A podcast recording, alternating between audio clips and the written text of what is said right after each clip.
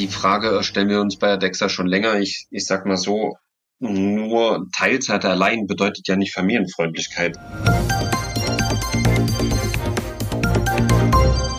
Hallo und herzlich willkommen zum PTA-Funk, dem Podcast von das PTA-Magazin. Mein Name ist Julia Pflegel und ich bin die Chefredakteurin des Magazins. Ich habe für unsere aktuelle Episode den ersten Vorsitzenden der Apothekengewerkschaft ADEXA, Herrn Andreas May, interviewt, unter anderem zu den Themen Corona-Bonus, die neue Ausbildungsverordnung für PTA und ob die Apotheke familienfreundlich ist. Seien Sie gespannt und hören Sie rein. Hallo Herr May, ich freue mich, dass ich wieder mit Ihnen Podcast machen kann. Hallo Frau Pflegel. Wir haben ja wirklich fast vor einem Jahr miteinander geredet. Sie waren ja unser erster Interviewpartner bei unserem Podcast PTA Funk. Sie sind sozusagen Ehrengründungsmitglied bei uns. Ja, Geburtstag, oder? Ja, Geburtstag. Also in äh, am 29.05.2020 sind wir on air gegangen. Ja. Und sind ganz stolz auf unseren Podcast. ja, der ist ja auch ganz toll. Das freut mich. Wir wollen ja über die Befindlichkeit der PTA reden, unter anderem in der Corona-Pandemie. Was bewegt denn die ADEXA-Mitglieder derzeit aus ihrer Sicht am meisten, was die Corona-Situation in den Apotheken und in den Familien betrifft? Ja, es gibt natürlich viele Themen. Aktuell war jetzt, vielleicht haben Sie es auch mitbekommen, haben wir uns dazu geäußert, dass in Nordrhein-Westfalen die Impfpriorisierung, dass da die Apothekenangestellten, also auch die PTAs, hinter die Leute in den Lebensmitteleinzelhändel oder Drogerien gerutscht sind. Also das ist jetzt nicht, dass die, dass unsere Mitglieder das den, den Angestellten dort nicht gönnen, aber das Infektionsrisiko, was unsere PTAs und, und auch Apotheker in den Apotheken haben, das ist vielleicht schon ein bisschen höher. Die Leute kommen mit zu diesem niederschwelligen Zugang Apotheke, der ja da ist, kommen sie ja mit Erkältungssymptomen und da kann dann auch mal eine Covid-Infektion dabei sein. Und das war auch der Grund, dass wir einen offenen Brief an den Gesundheitsminister von Nordrhein-Westfalen geschrieben haben. Okay, es kam keine Antwort, aber ich denke, äh, das war wichtig, dass unsere Mitglieder auch sehen, dass wir da was tun. Wir sind auch viel angesprochen worden. Das war so das in der letzten Zeit und andere Punkte sind Arbeitszeiten, Überstunden, Minusstunden, der Arbeitsschutz, Quarantäne und natürlich zerren die wechselnden Vorschriften und das Arbeiten mit der Maske das wohl wirklich an den Nerven der Mitarbeiterinnen ja. und Mitarbeiter. Ja, und mit Sicherheit, also wie ich mir das vorstellen kann, gibt's in der einen oder anderen Apotheke auch nicht die notwendige Anerkennung für diese, für diese Arbeit und die Schwierigkeit der Situation. Das zerrt ja auch in den Nerven. Ganz kann genau. Ich mir vorstellen. Ja. Vieles wird als selbstverständlich angesehen. Ja, auch, also nicht, ich denke nicht nur von den Chefs, sondern auch von den Kunden. Was ich manchmal oh. so erlebe, wenn ich selber in die Apotheke gehe, also wie da umgegangen wird mit demjenigen, der hinter dem ja, Plastikschirm steht, finde ich manchmal bedenklich. Ja, das sehe ich genauso. Und äh, wir bekommen da auch viele Rückmeldungen, weil wir viel mit unserem Ehrenamt vernetzt sind im Hauptamt. Und da hört man das auch immer wieder, wenn wir uns online treffen, dass dann unsere Ehrenamtler sagen ja, die Leute verstehen es einfach nicht und ach, haben doch heute nur mal schnell die Maske vergessen und so weiter und so fort. Aber wir stecken immer noch mittendrin in der Pandemie.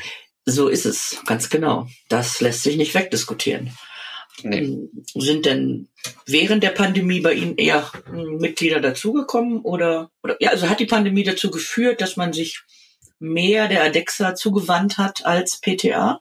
Wir haben ja in den letzten Jahren generell schon enormen Mitgliederzuwachs gehabt und jetzt auch in der Pandemie kamen wirklich nochmal sehr viele verstärkt dazu.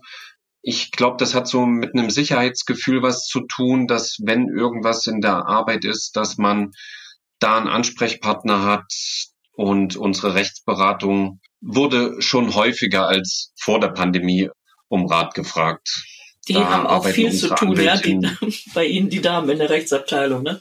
Ja, Während ganz genau. Pandemie. Also denen mangelt es nicht an Anfragen schriftlich mhm. oder mündlicher Art. Gibt es ja eine Aber Reihe, ja? Ich habe noch ganz kurz was für die ja. Zuhörerinnen und Zuhörer, gerade was die Mitgliedschaft angeht.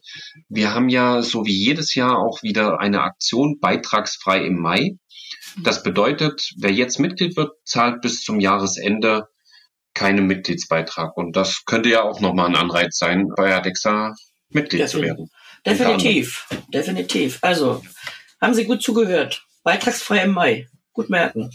Nun sind ja die PTA auch, sage ich mal, eine Stütze in den Impfzentren. Also soweit ich das aus Berlin weiß, arbeiten eine ganze Reihe von PTA im Impfzentrum und haben dafür auch tatsächlich ihre Jobs gekündigt.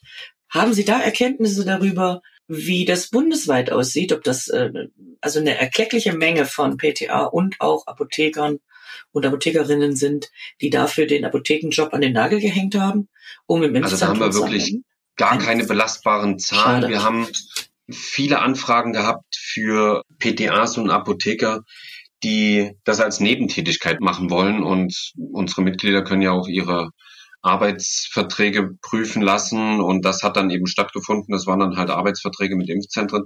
Ich weiß, dass das bei vielen gemacht wird, die nebenberuflich im Impfzentrum arbeiten oder am Wochenende. Also gut, das ist auch nebenberuflich, aber dass da viele Kündigungen waren, das haben wir nicht so mitbekommen. Ist ja eigentlich auch die bessere Variante, das beides nebeneinander zu betreiben.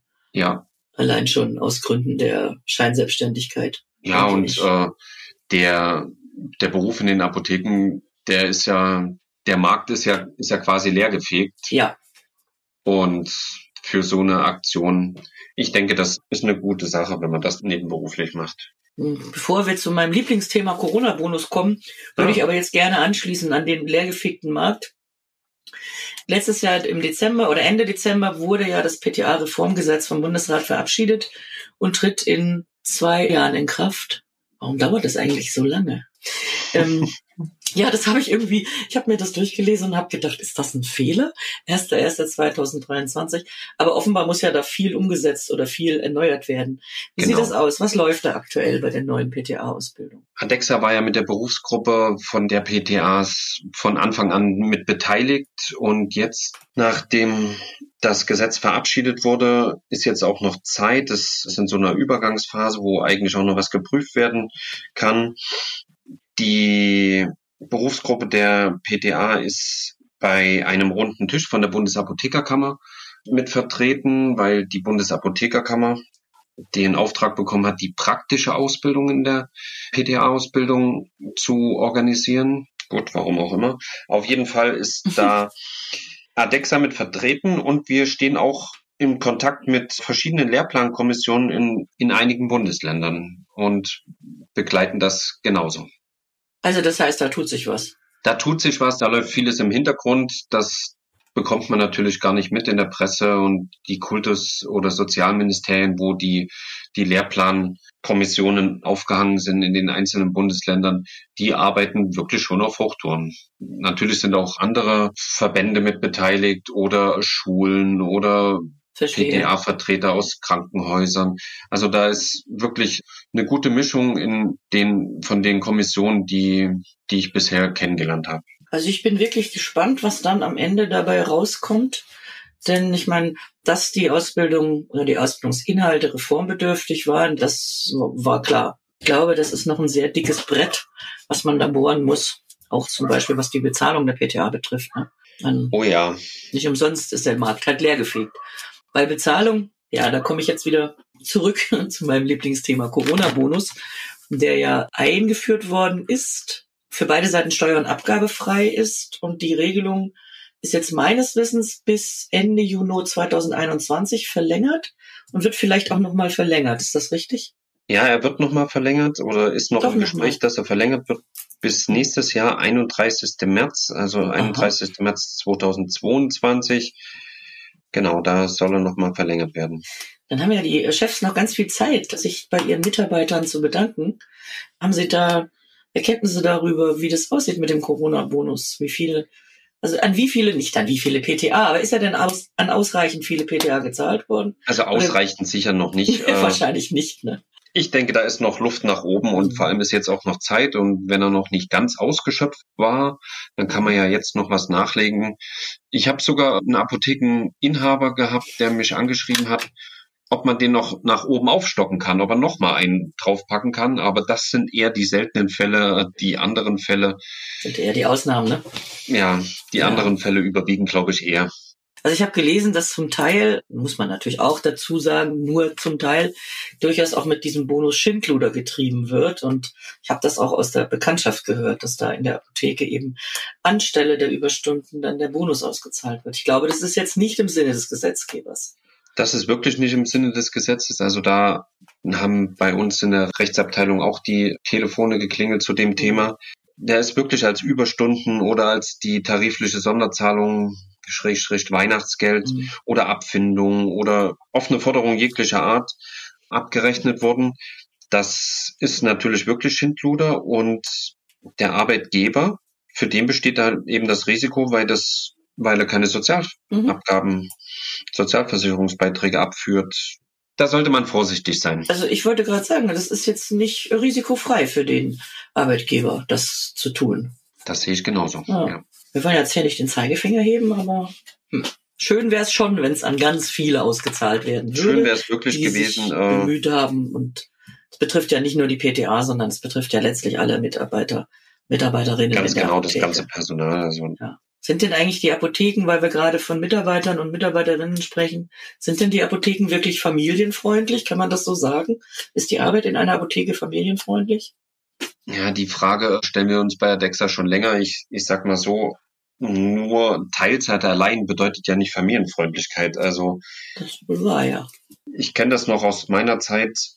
Derjenige, der, der Teilzeit arbeitet, der hat ja auch einen guten Grund dafür. Und oft kommt dann der Chef oder die Chefin und sagt, ja, du hast doch so oder so an dem Tag frei und oder kannst du nicht auch mal zu der und der Uhrzeit.